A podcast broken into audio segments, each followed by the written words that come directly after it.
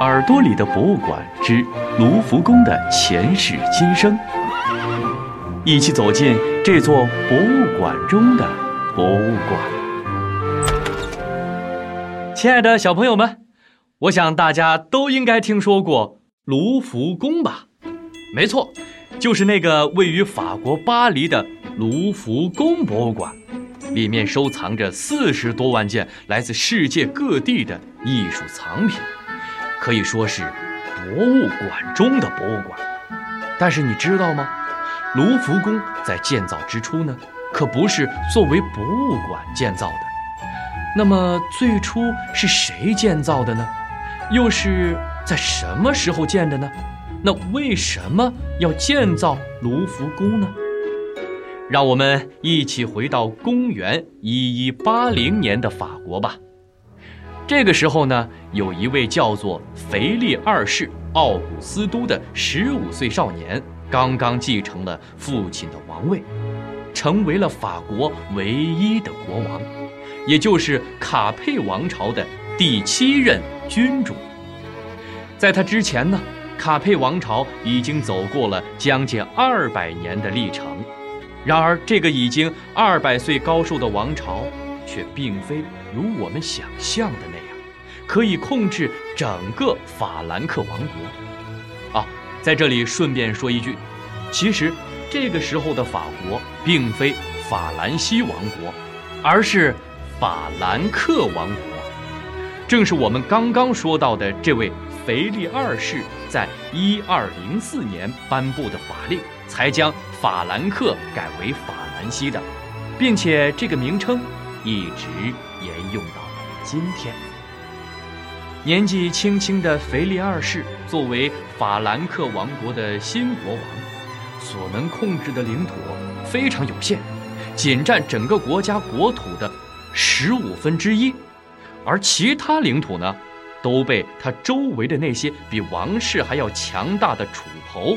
所掌控着，可想而知了。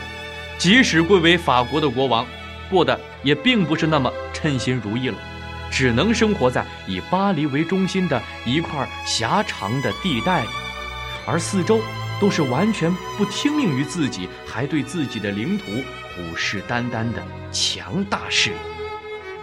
长大之后的腓力二世呢，在位期间取得了很多关键性战役的胜利。从而扩大了法国的版图，收回了大部分之前已经由英国掌控的地区。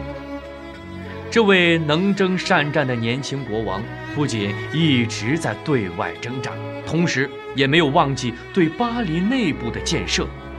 为了防御周边那些虎视眈眈的强敌啊，他下令在塞纳河的右岸建起了约厚三米、高九米的城墙，并且。在十二世纪末，大约呃一二零零年左右，下令在城墙下游修建了一座用于防御的、边长约九十米的正方形城堡，四周呢有壕沟，目的是监视那些可能从塞纳河面上过来的敌人。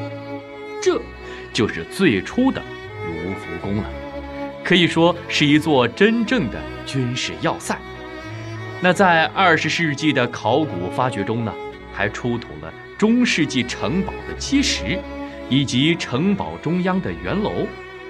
这个直径十五米、高三十米的圆柱体，有一座吊桥和一口井，使得它非常便于防守。人们在很长一段时间里呢，称呼它为大圆楼。这里呢，不光用于防卫，也存放皇室珍宝。但同时，它又是一座极其特殊的监狱，囚禁这个国家的重要犯人。亲爱的小朋友们，现在我们知道了，卢浮宫最初是在十二世纪末由腓力二世奥古斯都所建造，而建造的原因呢，并非是为了建造博物馆，而是为了建造一座可以用于防御、用于存放物品的。军事要塞，而且最早的卢浮宫和我们今天所能看到的卢浮宫，不仅在用途上有很大的差别，在规模上也完全不是一个数量级的。它的面积大概也就是今天卢浮宫最东端院落的四分之一。那今天的卢浮宫占地大概有二十四万平方米，它是如何一步步变得如此庞大？曾经的那个大圆楼又到哪里去了呢？请继续收听后面的节目吧。